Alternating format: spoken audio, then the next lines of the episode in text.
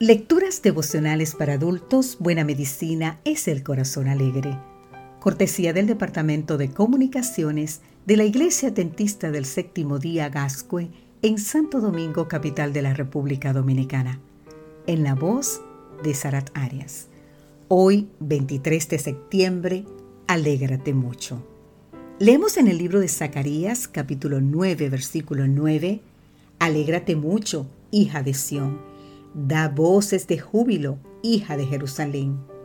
Mira que tu rey vendrá a ti, justo y salvador, pero humilde, cabalgando sobre un asna, sobre un pollino, hijo de asna. Alégrate mucho, hija de Sión. Grita de alegría, hija de Jerusalén. ¿Te has puesto a pensar en las buenas noticias que pueden provocar tanto alboroto? ¿Qué sucede que sea motivo de tan grande alegría? Mira que tu rey vendrá a ti.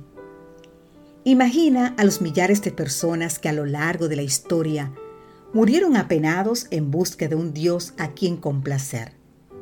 Piensa en aquellos que han tratado de calmar sus conciencias realizando una cantidad de obras buenas a través de las cuales pretendían alcanzar el favor del cielo. Imagina esas tribus que danzaban alrededor del fuego suplicando por medio de rituales, sacrificios o autoflagelación en su cuerpo, para que un ser supremo se dignara a escuchar su clamor y considerara sus necesidades.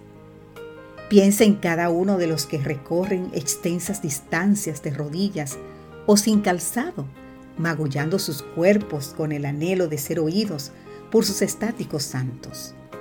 Son muchas las religiones cuyos feligreses presentan méritos y esfuerzos para conmover a sus deidades y recibir favores a cambio de sus buenas obras o sacrificios personales.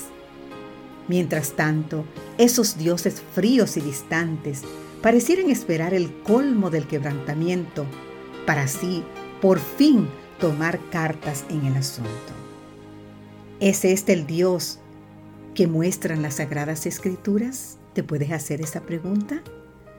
En el jardín del Edén, el temor por haber desobedecido llevó a nuestros primeros padres a esconderse entre los arbustos. Desnudos y temerosos se ocultaban detrás de las plantas del campo. Sin haber perdido perdón y justificando sus propios errores, se culparon mutuamente por la inocencia perdida. Pero aún allí no fueron ellos quienes tomaron la iniciativa para arreglar la situación. Más bien, una voz familiar y anhelante se acercó para brindarles ayuda. Mira que tu rey vendrá a ti, dijo el profeta Zacarías. ¿No son estas buenas noticias? Solo mira, porque Él viene hacia ti.